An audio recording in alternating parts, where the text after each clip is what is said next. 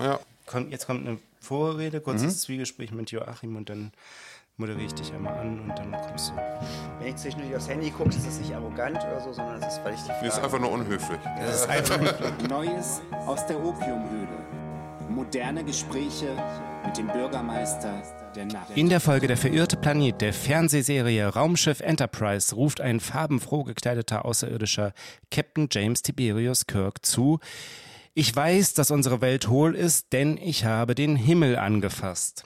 Und ich bin ihren Bewohnern begegnet, möchte ich von meiner Seite aus noch ergänzen, habe ich doch bisweilen das untrügliche Gefühl, Schicht um Schicht lagerte sich notorische Idiotie über mir ab, als wäre ich das Skelett eines Brachiosaurus oder einer anderen riesenhaften Urzeit-Exe. Tja, es ist schwer auszuhalten, wenn junge Menschen sich für Sally Rooney begeistern und die Alten denken, der heilige Gral wäre irgendwas bei TikTok. Doch natürlich steigt auch die Abstumpfung derzeit noch einmal prozentual an, denn wir haben immerhin November und den Schierlingsbecher gemixt aus Dauerregen, Lichtentzug und schlechten Nachrichten stürzt nicht einmal der gewiefteste Alkoholist so einfach runter. Schauen wir also mal, was wir dagegen unternehmen können. Mein Name ist Finn Steiner und ich begrüße Sie zu einer reinigenden Folge Neues aus der Opiumhöhle, dem preisgekrönten Podcast von und für Menschen. Apropos, wir sollten dringend über die Bedienungsanleitung für Neues aus der Opiumhöhle sprechen, denn ich habe neulich einen von Ihnen, liebe Hörerinnen und Hörer, getroffen, der unser beliebtes Primetime-Format beim Joggen hörte. Das ist natürlich grundfalsch und wir können von unserer Seite das nur aufs Schärfste verurteilen. Meinen Sie wirklich, wir mühen uns hier mit Bier und Wein etc. pp ab, nur damit Sie schön zum Sport gehen können? Mitnichten. Wer zuhören will, muss leiden und deswegen präsentieren wir Ihnen jetzt an dieser Stelle eine kurze Anleitung fürs lebensrichtige Podcast hören. Erstens. Wenn Sie das Radio einschalten, sollten Sie keine gute Laune haben. Nicht, weil das prinzipiell ein Problem wäre, aber wir wollen Sie mit unserem Unterhaltungsprogramm ja erst dazu bekommen, gut drauf zu sein. Das wäre ja so, als ob Sie schon im Vollrausch wären, bevor Sie in der Kneipe das erste Bier bestellen. Also absoluter Quatsch. Nur wer in düsterer Verfassung ist und den Mantelkragen des Lebens weit nach oben geklappt hat, der soll Neues aus der Opiumhöhle hören. Zweitens, das ist hier nicht das Vorabendprogramm im ZDF. Vor 22 Uhr macht es im Grunde genommen schon rechnerisch überhaupt keinen Sinn, Neues aus der Opiumhöhle einzuschalten. Die größte geistige Machtentfaltung kann nur mit der späten Stunde einhergehen. Wer allerdings schon diese kleine Hürde nicht zu nehmen bereit ist, die Zahl der Podcasts ist ja bekanntlich Legion. Schalten Sie doch einen der anderen Idioten ein. Drittens, das Ambiente. Abendgarderobe, Wohnzimmertisch und der obligatorische Drink sind zu tragen, zu besetzen und bereit zu halten. Wer möchte, kann die Beleuchtung leicht dimmen. Viertens, ich habe den Eindruck, mich hier etwas in der Sache verrannt zu haben, weshalb ich einen Themenwechsel für gar keine so schlechte Idee halte. Von daher holen wir doch einen Mann ins Gespräch hinein, dessen sprichwörtliche Milde dem Klima der Sendung sicherlich zugutekommen wird. Ein neuzeitlich, naja, Lohngrin, aber ohne Schwan. Er trägt Mick Jaggers Hemden auf und besitzt eine ganze Reihe wichtiger Wrestling-Figuren. Hallo, Joachim Franz Büchner. Hallo.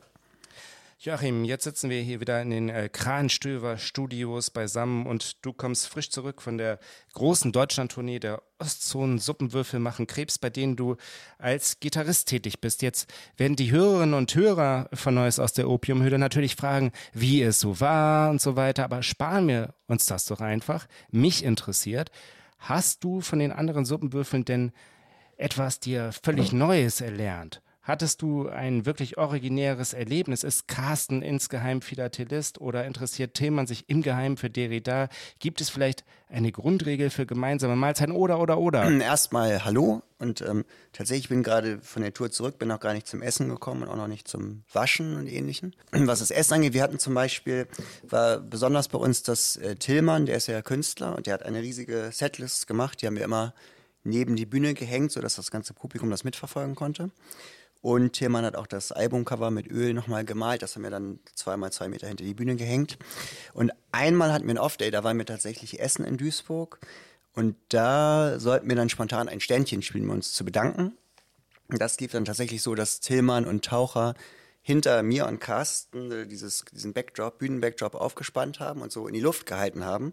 Und Carsten hat äh, Gitarre gespielt und ich habe mit Lars, dem Schlagzeuger, zusammen Percussion mit Lesern gemacht. Das fällt mir da zum Beispiel zu ein. Das war schön dann auch mal zu sehen, dass man in so, so situativ Musik machen kann und äh, hat mir sehr große Freude gemacht. Alles klar. Wir begrüßen heute einen Mann als Gast, der 1971 geboren wurde, 20 Jahre nach Jonathan Richman, was im Grunde eigenartig ist, könnten sie doch als musikalische Zwillinge durchgehen, einen zeitgemäßen Dandy, der sich mit seinen Bands Superpunk und die Liga der gewöhnlichen Gentlemen, aber auch als Texter für Andreas Dorau so tief in den Dschungel unseres asphaltgeschwängerten Alltags vorgewagt hat, wie vor ihm nur Marlow ins Herz der Finsternis. Wir begrüßen einen Liebhaber des Abseitigen, der große Zeilen wie Liebe ist, wenn man genau hinguckt, nichts weiter als ein bourgeoises Produkt oder im Fernsehen läuft nur Tennis und das ist mein Verhängnis, eben mal so nebenbei fallen lässt. Dafür müssten andere ein ganzes Leben lang üben und würden wahrscheinlich immer noch zu blöd sein.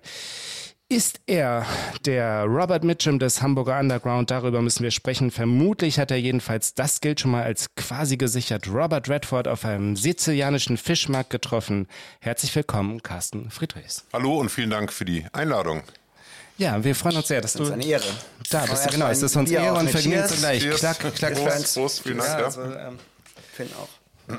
Also wir das, wir oh, entschuldige, Joachim. Ja, das, äh, ja, die erste Zeile ist allerdings nicht von mir, die du da vorgetragen hast. Die habe ich äh, gemobst, ne? Gemobst, ja. Ich habe das auch schon mal geklappt. Achso, ja. Deswegen stieß das bei mir auf ähm, großen Anklang. Aber ich finde, wir, äh, das können ja die Leute, wenn sie möchten, recherchieren. Und wir lassen es jetzt einfach mal so stehen, dass das von dir bzw. mir ist. Also von ne? uns. Von Ja, uns. ja. Das ist gemeinsames äh, Produkt. Das mit dem Ähm, Tennis war gut gereimt auf jeden Fall, ist mir aufgefallen. ja, Schöner Binnenreim. vielen Dank, ja. Carsten, ähm, in der 2022 im Ventilverlag erschienenen Sammlung deiner Songtexte, die du später kommen, früher gehen genannt hast, gibt es eine autobiografische Anekdote, die du dem Songtext Hühnerposten nachstellst. Darin beschreibst du ein juveniles Ritual von großer Schönheit. Erst zur Bücherhalle, Tim und Struppi ausleihen und äh, Status Quo. Dann äh, bei einer Tüte Chips Rocking All Over the World hören und lesen. Hand aufs Herz. Hatte das Leben in seinem weiteren Verlauf denn jemals mehr zu bieten? Ja, mehr hat es auf jeden Fall zu bieten. Ob es jetzt äh, besser war, da müsste ich jetzt länger drüber nachdenken. Aber irgendjemand hat mal gesagt, und das fand ich eigentlich ganz klug, äh, der Preis, äh, den man als Erwachsener zahlt, das ist für die schöne Zeit zwischen sieben und zwölf, wenn alles so wunderbar und neu ist und Bücherhalle und äh, Ja. noch nicht diese hormonellen äh, Sachen ein, da einschränken. Und da ist irgendwie was dran. Also die Zeit so zwischen sieben und zwölf, Tim und Struppi-Zeit, Kartoffelchips-Zeit, sag ich mal, die war halt schon, äh, schon sehr gut. Aber erklär das heute mal einem Achtjährigen, der denkt vermutlich auch, der alte spinnt. Lass uns doch jetzt ähm, von ähm, Hergé zum zweitwichtigsten Thema auf Erden äh, kommen, also der Musik. Äh, wenn man jetzt sein texterisches Universum in eine Nussschale setzen wollen würde, dann könnte man, finde ich, den Superpunk-Song Neue Zähne für meinen Bruder und für mich ganz gut als Exempel gebrauchen.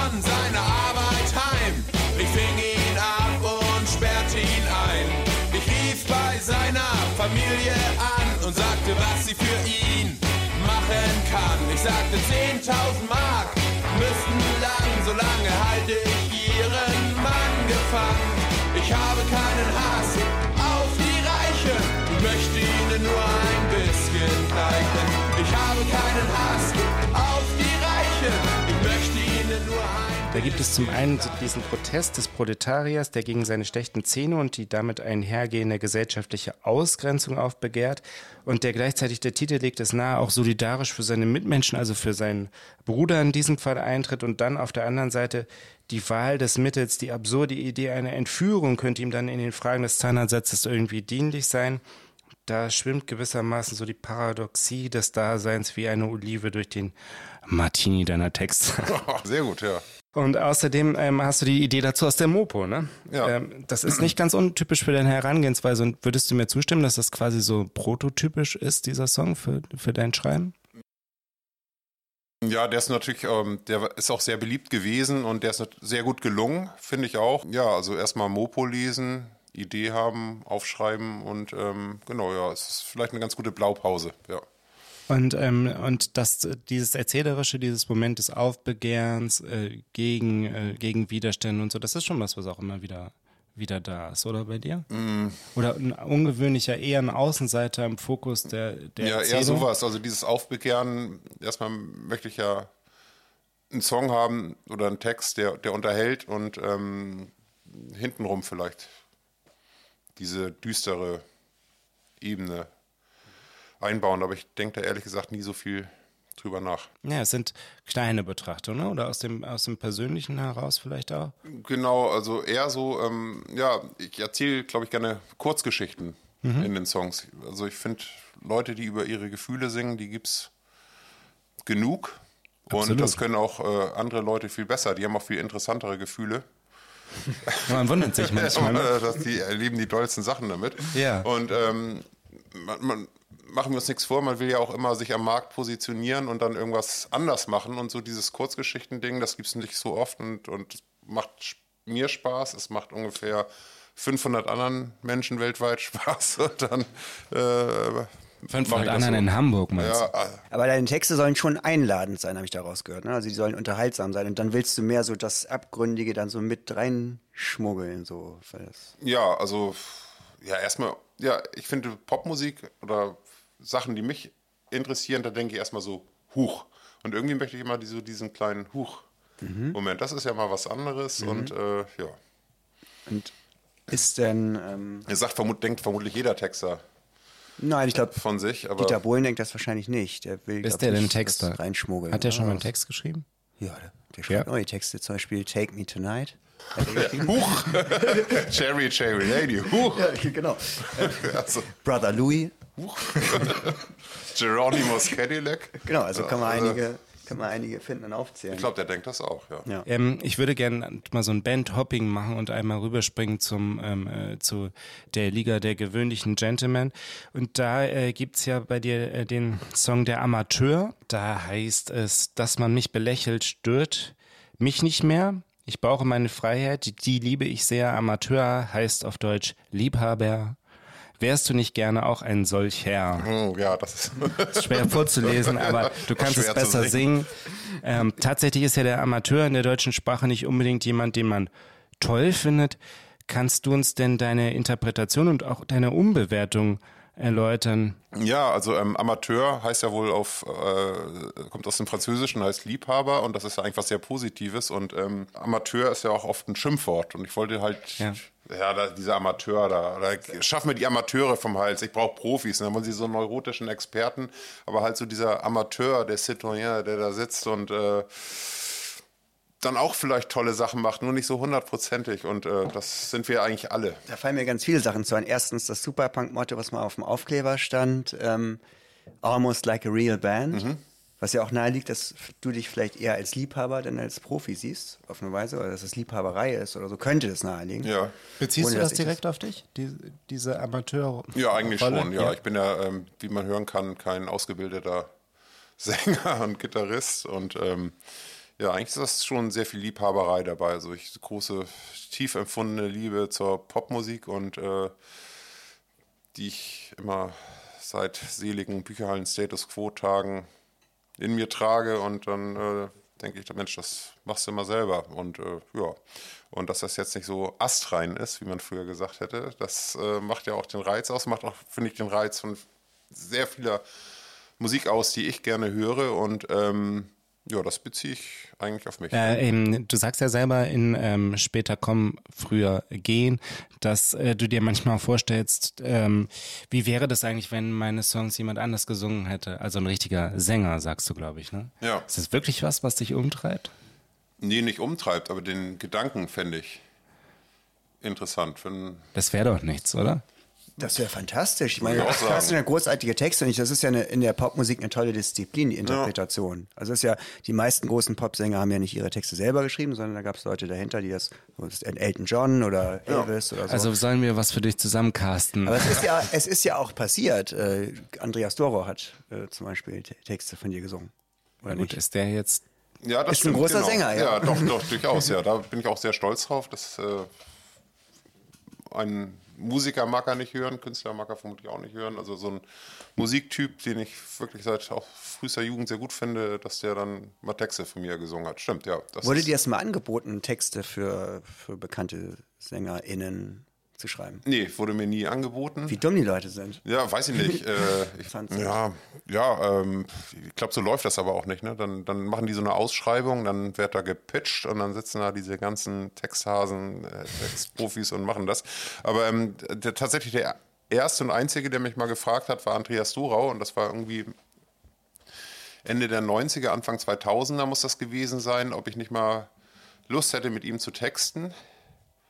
Und da ich, dachte ich, nee, also wenn mir was Gutes einfällt, dann behalte ich das natürlich selber. Wäre ich aber schön bescheuert, ihm das zu geben. Erst spät ist mir eingefallen, Mensch, das ist eigentlich schade, hätte ich mal, hätte ich mal machen sollen. Und dann ist das aber dann zwei, zwei Jahrzehnte später dazu gekommen. Also so ein Lied wie zum Beispiel das, ähm, ein Lied von ähm, Die Seele des Menschen unter Superpunk, ich, ich will heute nicht kämpfen oder so. Da könnte ich mir gut vorstellen, dass das irgendwie irgendwelche Also sollten Schlager, Sie nee, ein, nicht Schlagersänger, aber sagen wir mal, wie, wie, wie nennt man Leute, die, die toll singen können, die erfolgreich Ja, singen? da fällt äh, uns singen. in Deutschland eigentlich gar keiner ein, ne? Der, Das ist schwer zu benennen, Das ja. ist da so ein, so ein Hildegard Art- Knef hätte das singen können. Genau, aber so, Hildegard Knef ist so die einzige und die ist auch schon sehr lange tot, aber das ist da so ein danach kam sehr Harry lange. Styles oder Frank Sinatra oder sowas. Gunther Gabriel ist, glaube ich, die Entsprechung. Oh nee, das, Nein, ähm, das ist zu erdig. Ich, ich finde ja zum Beispiel Michael Holm ist unterschätzt. Ich finde Tränenlügen nicht ist ein richtig toller Weltklasse-Song.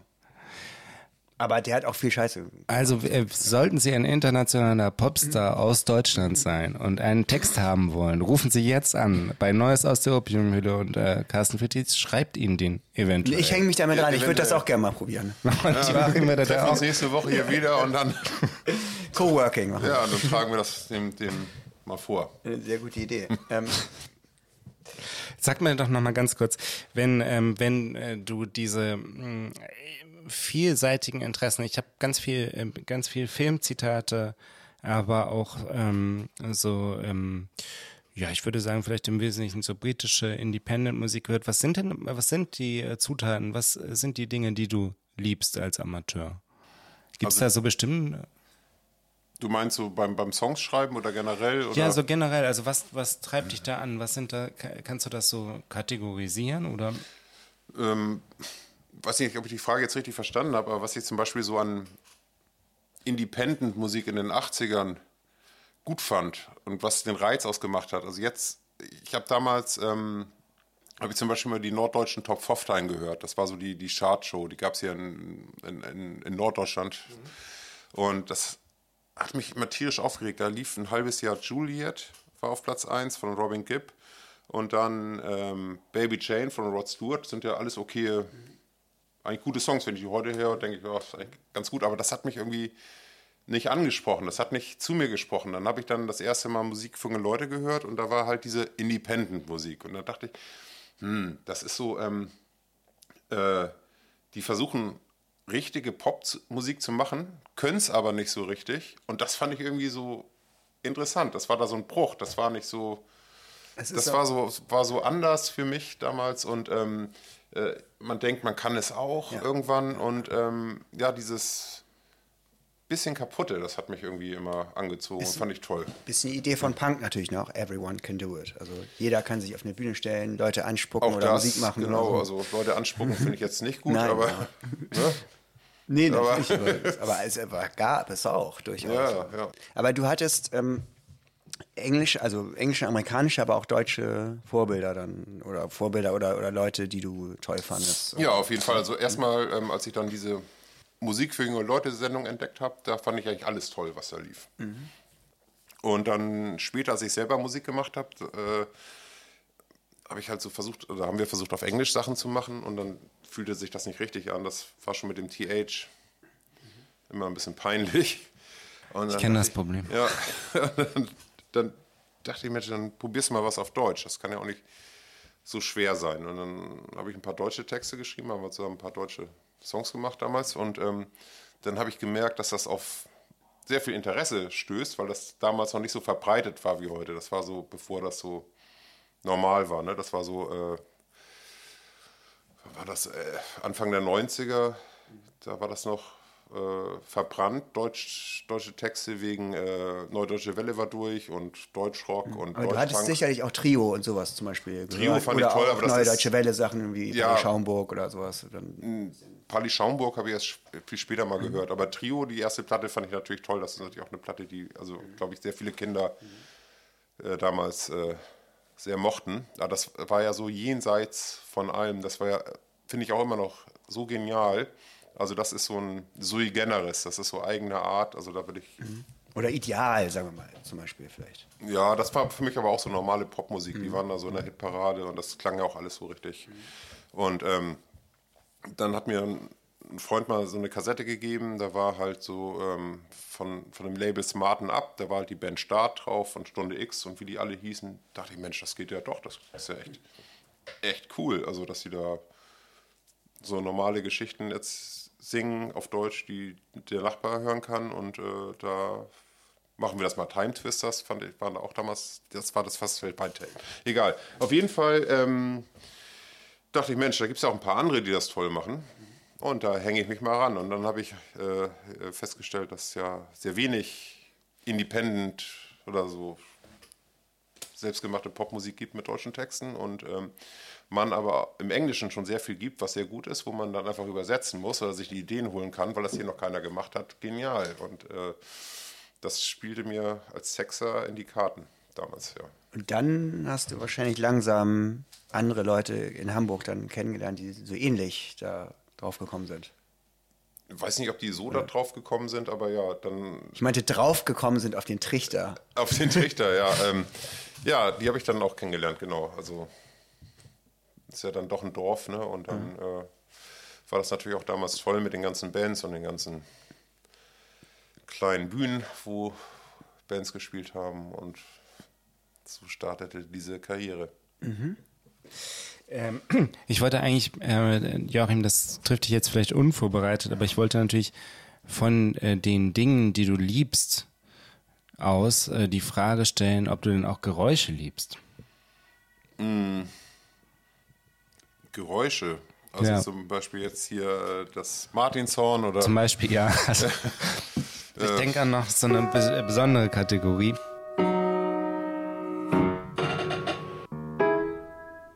Kategorie Geräusch. Das Geräusch des Monats. Ähm, Joachim, äh, wie du vielleicht weißt, hat ja so ein äh, Geräuschefimmel, könnte man vielleicht sagen. Er ist so eine ähm, Geräuschenzyklopädie und äh, sein ganzes Leben lang begleitet ihn, äh, dass er Geräusche macht. Ähm, wenn man einmal äh, das Vergnügen hatte oder auch ähm, zwei oder drei oder vier oder fünf Mal mit Joachim auf Tour zu sein, dann weiß man, äh, dass, ja, sowas.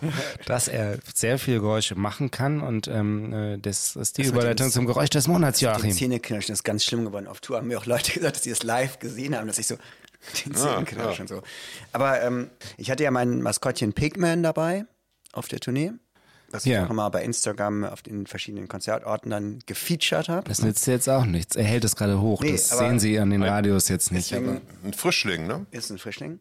Ähm, naja, nachdem ich sonst immer sehr komplexe Geräusche gemacht habe zuletzt, wird jetzt ein ganz einfaches Geräusch kommen. Das ist nämlich Das ist toll. Pigman heute mit einem Gastgeräusch. Das man hat. So. So.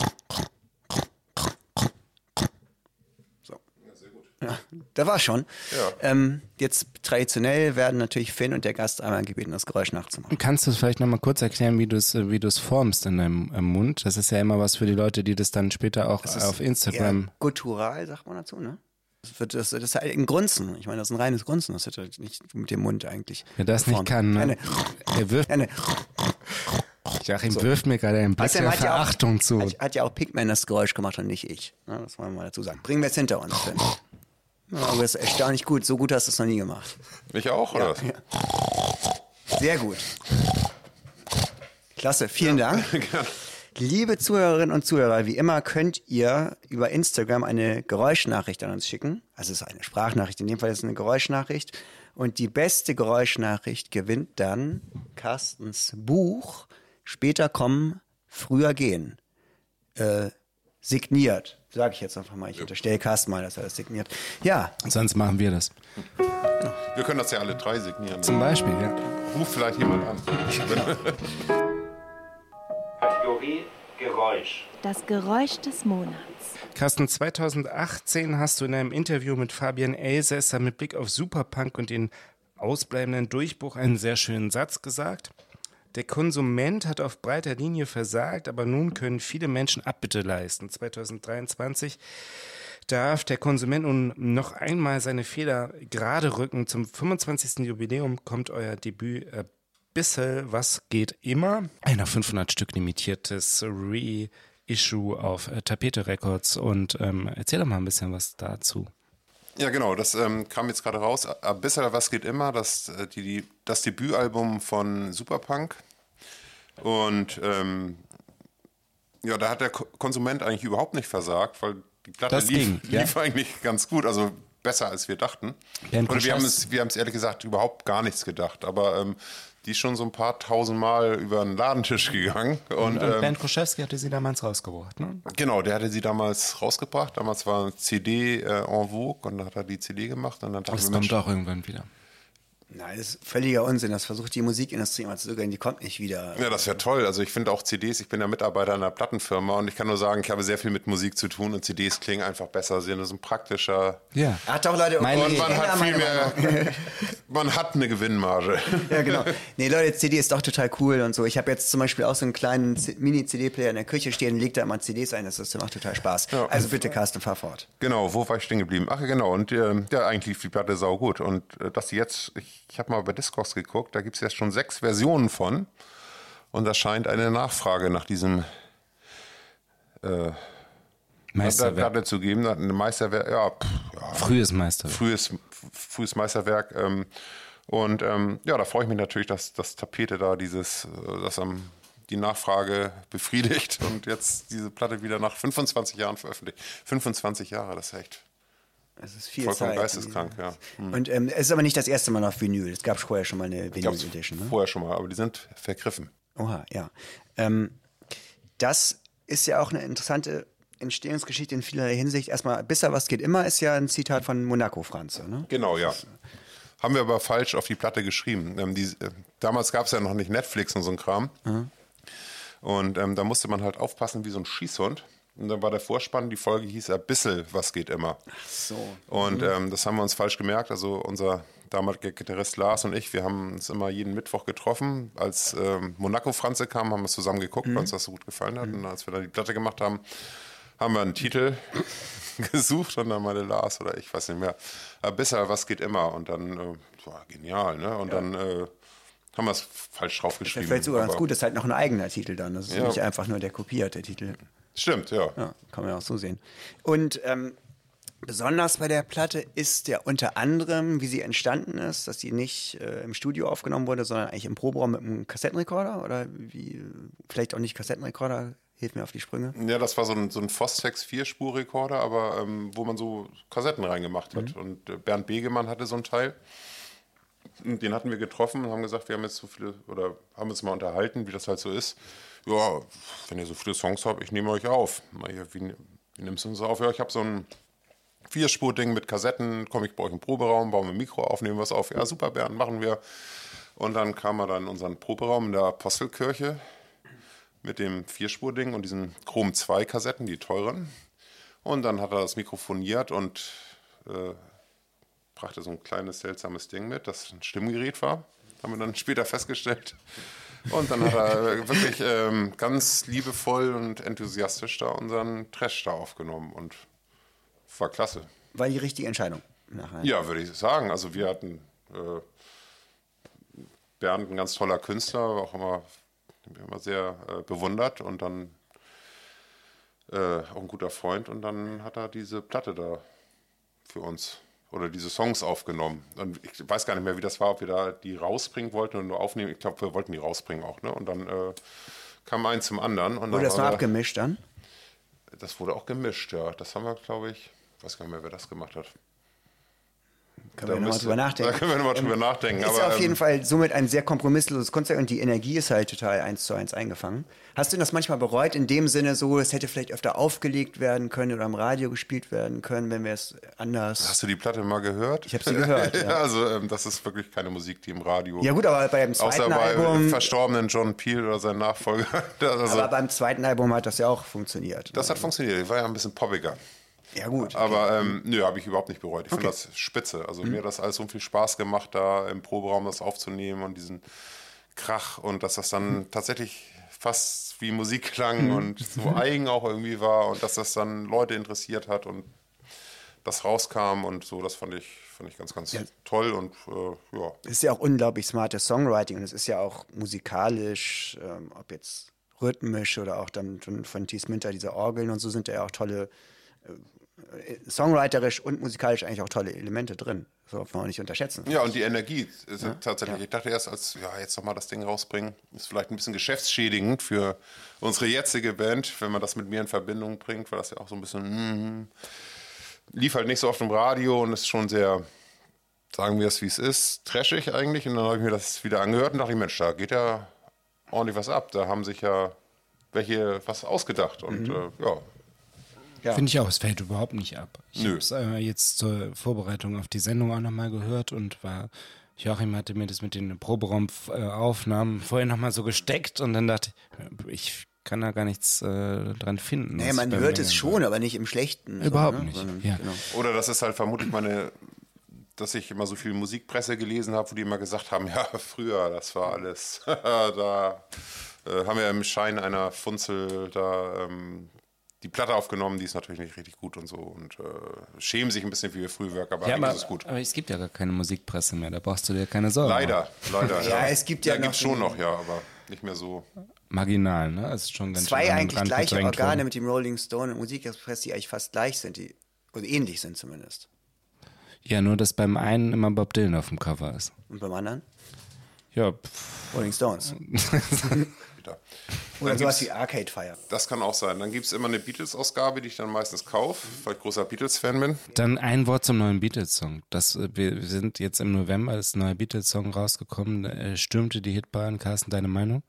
Also, auch wenn Ist Joachim ein- Fan von Geräuschen ist und äh, der Geräusch eines Blitzes, der gleich in mich einschlägt, äh, vielleicht neu in seiner Sammlung ist, ich würde sagen, als ich das das erste Mal gehört habe, drei Minus. Und ähm, nachdem ich das jetzt ungefähr zehnmal gehört habe, weil das auch äh, bei BBC Six immer läuft und so, würde ich sagen drei Plus.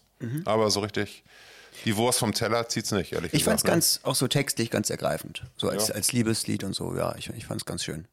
Also Ging ich mir auch so tatsächlich. Nur eine zwei Minus. Zwei, nur eine zwei, zwei Minus geben. Zwei Minus? Ja, einigen wir uns drauf. Ja, ne? aber ich finde Carstens Sicht jetzt auch nicht irgendwie Also ich aus fand der Welt oder so. Free as a Bird, das fand ich genial, das fand ich echt super, ne? Und, Da habe äh, ich wieder auch ein bisschen gebraucht, weil ich finde, das hat so ein bisschen diese gleichförmige, das ist ja von Jeff Lynne von Electric Light Mhm. Orchestra produziert.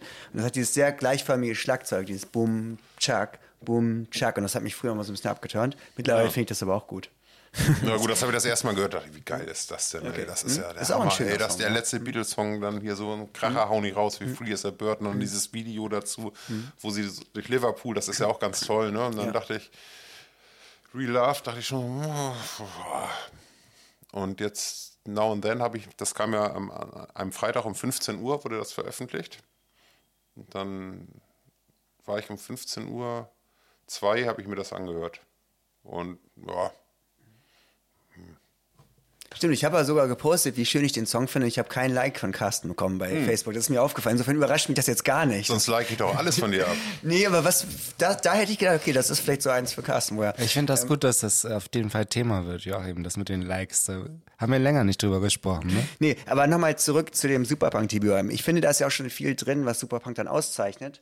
Und ich finde, da ist auch so ein heftiger oder ein, ein Kontrast oder ein Paradox drin, was, oder was zumindest zuerst als Paradox erscheint.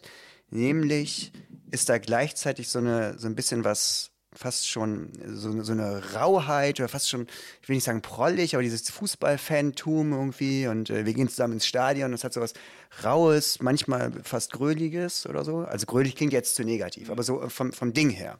Und dann hat es aber auch so was Morrissey-eskes, Poetisches und etwas Misanthropisches irgendwie. Wie geht denn das zusammen? Das sind ja eigentlich total krasse Gegensätze, dieses Feinfühlige und sich zurückziehen und, und, und, äh, und dann andererseits dieses im Kollektiv und, und Fußball und so weiter. Wie, Also das hätte ich jetzt gerne als Promotext für die Platte gehabt, also weil mich triggert das, wie man heute sagen würde, will ich sofort in den Laden rennen und kaufen, so Ja. grölig, fußballmäßig, aber noch so Ja, ich Morrissey, nicht Feinfühligkeit. falsch äh, verstehen, ich finde es auch faszinierend, aber ich wollte es fürs Publikum mal so ein bisschen Ja, fand, so die, finde ich ganz toll. Äh, bin ich richtig gerührt. Ähm, ja, pff, wie das zusammengeht, wie gesagt, also ich habe mir nicht so viele Gedanken gemacht. Also einfach nur zusammen haben wir gemacht, worauf wir Lust hatten, was wir dachten, was gut ist und was auch irgendwie anders ist. Und dann haben wir es im Rahmen unserer Möglichkeiten aufgenommen. Also ob das jetzt, jetzt hier zu krühlig ist oder da zu Morrissey. ich habe nicht zu, vielleicht ist es Ja, nee, nicht mal nee, nee, genug, das, wer weiß, aber ja, äh, da haben wir uns, Ja. habe ich mir ehrlich gesagt keine Gedanken drüber gemacht. das kam so aus dir raus. Aber sind das zwei Aspekte deiner Persönlichkeit? Krölen und Morrissey. Ich finde das eigentlich gar nicht so gegensätzlich, ne? Also Naja, Morrissey könnte man sich vielleicht nicht so in der Fankurve. Denkt man, das ist so der sensible Dichtertyp, der will für sich alleine sein Buch lesen und nicht mit Leuten ins Stadion gehen und, und so und, und das eher kämpferisch erscheint. äh, ach so. Ja, das kann sein, aber jeder Mensch ist ja irgendwie anders und ich krieg meine feinfühlige Ader mit der Fußballader krieg ich wunderbar unter einem Hut. Also Empfindest du jetzt Nostalgie, wenn du das hast? Du das jetzt, du hast das sicher, du meintest ja, du hast die Platte nochmal gehört. Empfindest du da Nostalgie oder wie muss man sich das vorstellen? Ähm, no Nostalgie empfinde ich eigentlich jede Minute. Mhm.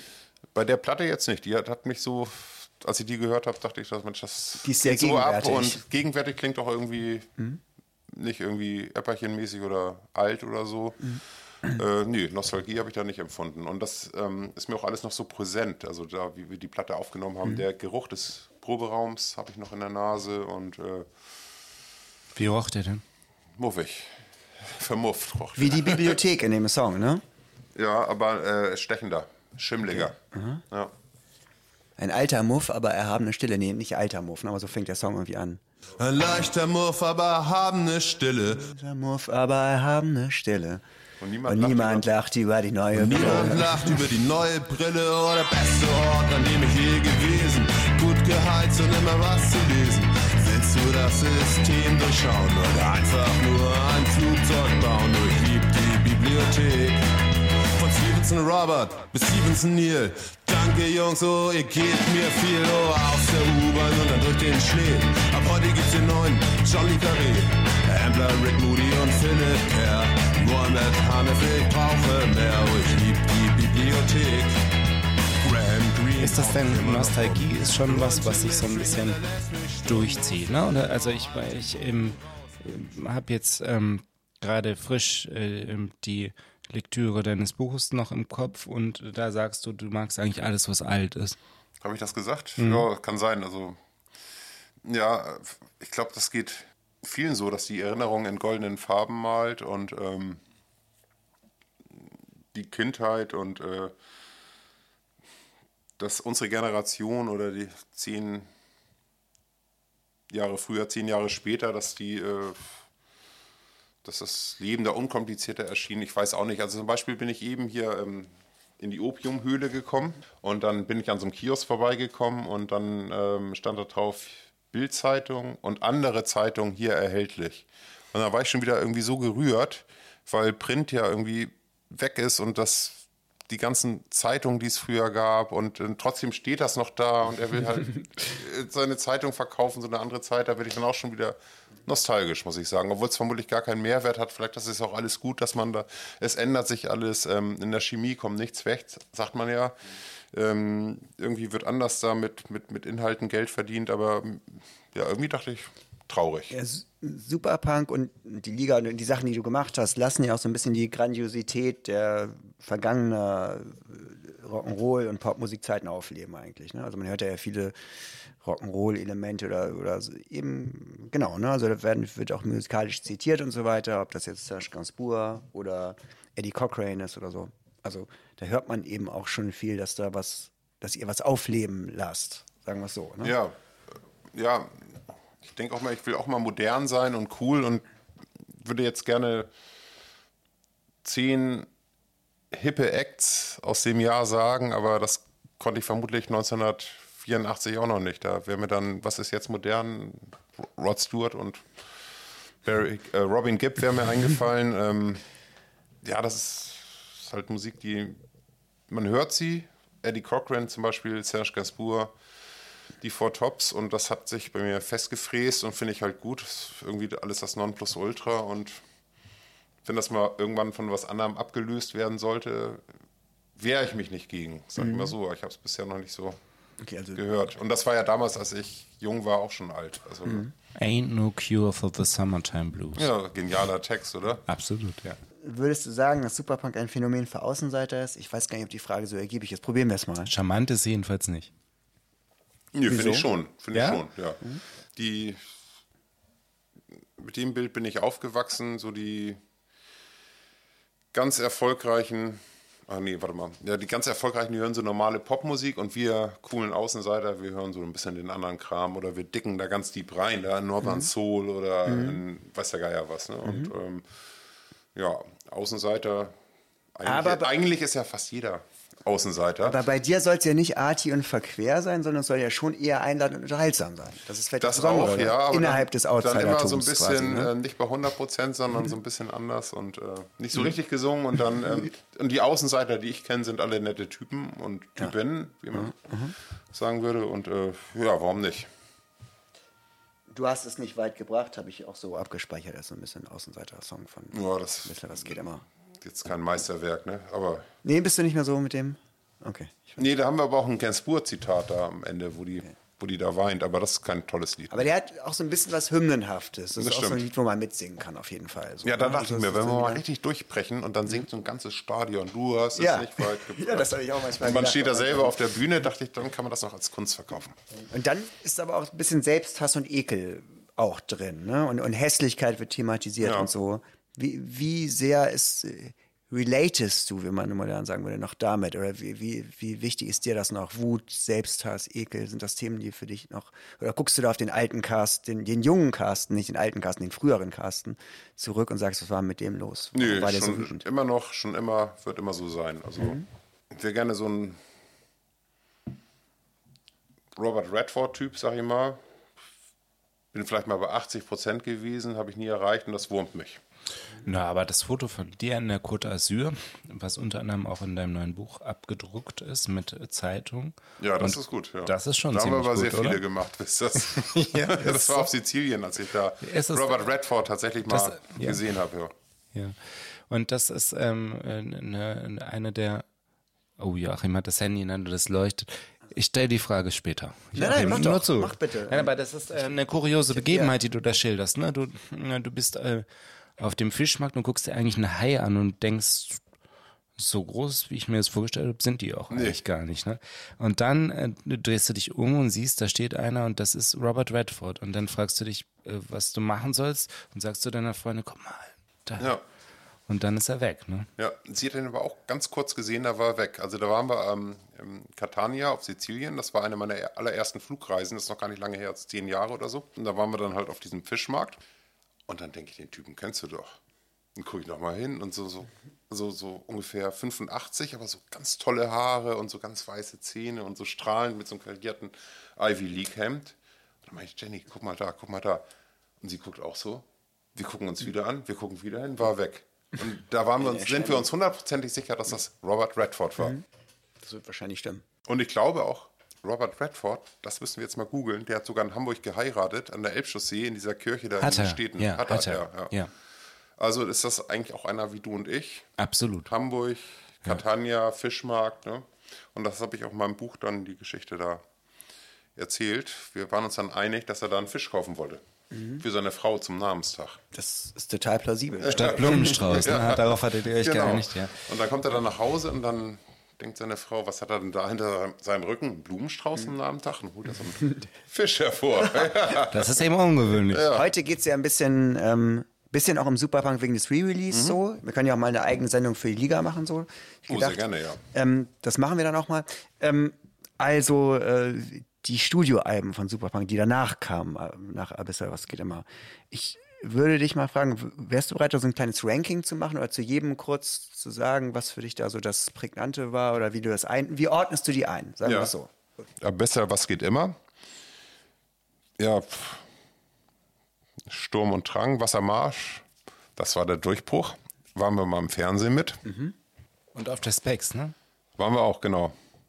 Sehe ich leider richtig scheiße aus, aber liegt am Fotografen, nicht an mir. Hat ziemlich viele Stücke, die Platte, ne? Ja, das war irgendwie Tim Jürgens, unser Bassist, und ja auch bei der Liga der Bassist, der meinte irgendwie mal, es würde in unserem Vertrag drinstehen, dass wir immer 14 Stücke machen Achso. müssen. Aber ich glaube, es gab gar keinen Vertrag, das stand auch nicht drin. Und dann haben wir immer 14 Stücke gemacht und dann sind natürlich drei Scheiße drauf. Sagen wir, wie es ist. Okay. Und ähm, ja, deswegen sind da eigentlich immer überall 14 Stücke drauf. Hm, ja, Was besser meinst was. Ratlosigkeit, Ratlosigkeit, Ratlosigkeit. äh, Bratwurstigkeit. Entschuldige, ja. Ähm, nee, das fand ich einfach witzig. Ich glaube, da waren sogar 16 dann drauf. Egal. Ja, besser was geht immer, das ist. Äh, ja, wie sagt man, Outsider Meisterwerk. Outsider ne? Klassiker. Ja, dann hier Wassermarsch, der Durchbruch mit auf der Specs und so. Mit den großen Singles, äh, neue Szene für. Mein Bruder und mich. mich. Und ähm, Und man kann einen ehrlichen Mann nicht auf seine Knie ziehen. genau, Einmal Superbank bitte ist ja die Platte danach. Mit der Single ähm, Ich weigere mich aufzugeben. Genau, auch tolles Video. Das war der Durchbruch eigentlich. Ne? Danach waren wir, ähm, waren wir mal auf dem Festival, haben wir gespielt und im Fernsehen waren wir. Bitte verlass mich ist da auch drauf. Das ist da auch drauf, genau. Drei Videos haben Wo wir wart ihr im. Fernsehen? Da waren wir damals beim Musikfernsehen, bei MTV und bei Viva waren wir. Da hatten wir quasi die Tatze am Honigtopf. Jetzt werden wir Stars, aber wieder wurde die, die Tatze, nee, der Honigtopf wurde entrissen. Ähm, genau, Why Not, das ist so ein bisschen Velvet Underground mäßig, würde ich sagen. Das, war mein, das war eigentlich so mein, ich kannte Superbank vorher auch schon und hat es mich Mhm. interessiert, aber Why Not war für mich so die Platte, wo ich so connected habe. Glaube ich auch gerade in so einer Trennungsphase Ah ja, gewesen. ja. Da war dieses, ich finde alles gut. Stimmt. Damals ein gutes, trotziges Motto so.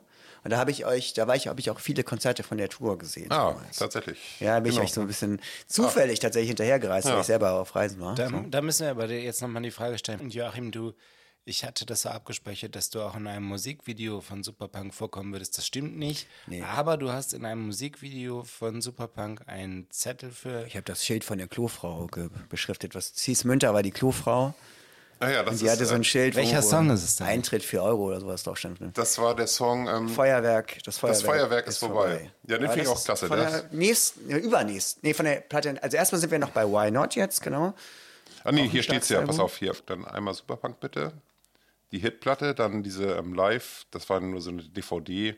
Können Sie das groß machen bitte? Dann Why Not, das Velvets Album, was den jungen Joachim so gut gefallen hat. Und dann Die Seele des Menschen unter Superpunk, das letzte. Auch wieder von Bernd Begemann dann produziert. Das Da stimmt, ja. der Kreis. Alpha Full Circle. Ja. Genau. Mit dem, mit dem Außenseiter-Song, nee, nicht Außenseiter-Song, Rette dich vor den einfachen Leuten zum Beispiel. Ja, genau, ja. Da Mhm. ist auch drauf. Und äh, das Feuerwerk ist vorbei. Ich will heute nicht kämpfen, eigentlich ganz gut. Die, ähm, da, Das war das letzte Superpunk-Album. Genau, das letzte reguläre. Und dann haben wir noch eine Compilation gemacht. A Young Person's Guide to Superpunk. Okay, dann jetzt noch als Conclusio, sagt man das so auf Latein? Ja, Lateinisch? schon, ja. Conclusio. Was ist denn dein Lieblingsalbum von denen? Welches würdest du empfehlen? Was ist der beste Einstieg zu Superpunk? Ähm, also ich als Popmusik-Fan, dann würde ich sagen, A Young Person's Guide to Superpunk auf alle drei Fragen. also Mhm. ist die, die- Compilation, Compilations sind das Beste.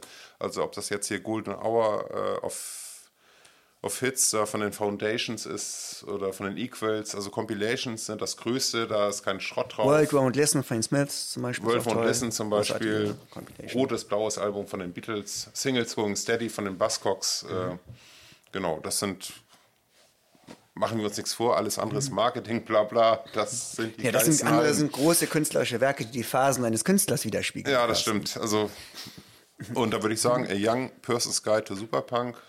Gut, liebe Zuhörerinnen und Zuhörer, ihr habt es gehört. Äh, Carsten empfiehlt höchst selbst, steigt mit dieser Compilation ein. Young Person's Guide to Superpunk. Da sind die Singles, alle Singles drauf, auch ein paar Raritäten, Kuriositäten, oder? Das, nee, da sind nur so die Hits drauf, also die so Hits. liebevoll zusammengestellt. Und wenn man dann noch Bock hat da drauf, also so mache ich das, so bin ich zum Beispiel von Velvet Underground höre ich erstmal alles dann wieder und suche, such, weil ich da so ein riesen Fan von bin. Und ähm, das können dann die Zuhörer und Zuhörerinnen auch machen, wenn ihnen das gefällt. Und dann kaufen sie den Rest. Okay. Ja, genau. Cool. Ja, oder streamen das. Ja. Aber besser kaufen auf CD. Ja, dann bedanken wir uns ganz herzlich Ja, bei vielen Carsten. Dank. Warte, warte, warte. Ja, Moment. Ich habe Halt. ähm, hier, wir müssen noch Eine Abmoderation. Stopp. Nee, es ist schwer, das auseinanderzuhalten. Aber äh, Pläne für nächste Projekte, du singst ja zum Beispiel auf dem äh, Kinderlieder-Sampler auch unter meinem Bett über die Vorzüge der Cola. Du hast gemeinsam mit Aerobik als Carsten und Carsten Musik gemacht. Was sind denn bei dir so nächste Projekte? Ähm, wann wird denn die Folge ausgestrahlt? Schon recht bald. Also Ja, also Anfang noch diesen des, Monat, ne? Anfang des. Diesen Monat. Also die Also nächsten, eigentlich ja wahrscheinlich sogar noch, ja. die nächsten Projekte sind, wir spielen im De ähm, Dezember vier Konzerte. Und zwar am 27.12. in Bremen, am 28.12. in Hamburg und am, das ist besonders gut, finde ich, am 29. und am 30. Ähm, Dezember in Berlin, weil unser erstes Berlin-Konzert war ausverkauft. Und da haben wir eine Zusatzshow gemacht. Und dabei wird sein als Spezialgast Pete Astor von den Weather Prophets. Und ähm, diese ganzen Creation-Bands, Weather Prophets, fand ich, finde ich immer noch ganz toll. Und Pete ist ein super Typ und der ist unser Spezialgast. Und ähm, da machen wir jetzt gerade eine Split-Single. Also Pete covert einen Song von uns und wir einen von ihm. Und dann gibt es dann so eine ganz kleine Auflage von 50 Exemplaren. Und da gehe ich morgen zu Svani ins Studio und singe darauf. Und das ist das nächste Projekt. Okay, ja, Carsten, also vielen Dank. Es war Ja, eine große Dank Freude und eine Ehre. Ja. Und ähm, auf bald. Auf bald sagen. hoffentlich, ja. Ja, spätestens am 28.12. im Knuss, dann äh, live äh, die Liga der gewöhnlichen Gentlemen. Äh, Wir freuen uns darauf und äh, sagen äh, Tschüss, äh, Jazz und äh, Adieu. Tschüss und Bye-bye, sagt Wolfgang Ley über Eurosport früher. Ja, tschüss. Ciao. Tschüss. Ciao, da muss ich jetzt auch so aufstehen. Das hab ich so. Ja, gut. Super. Der Podcast Neues aus der Opiumhöhle wird euch präsentiert von Mutter, der Bar für Alkohol, Musik und Menschen. Stresemannstraße 11 22769 Hamburg.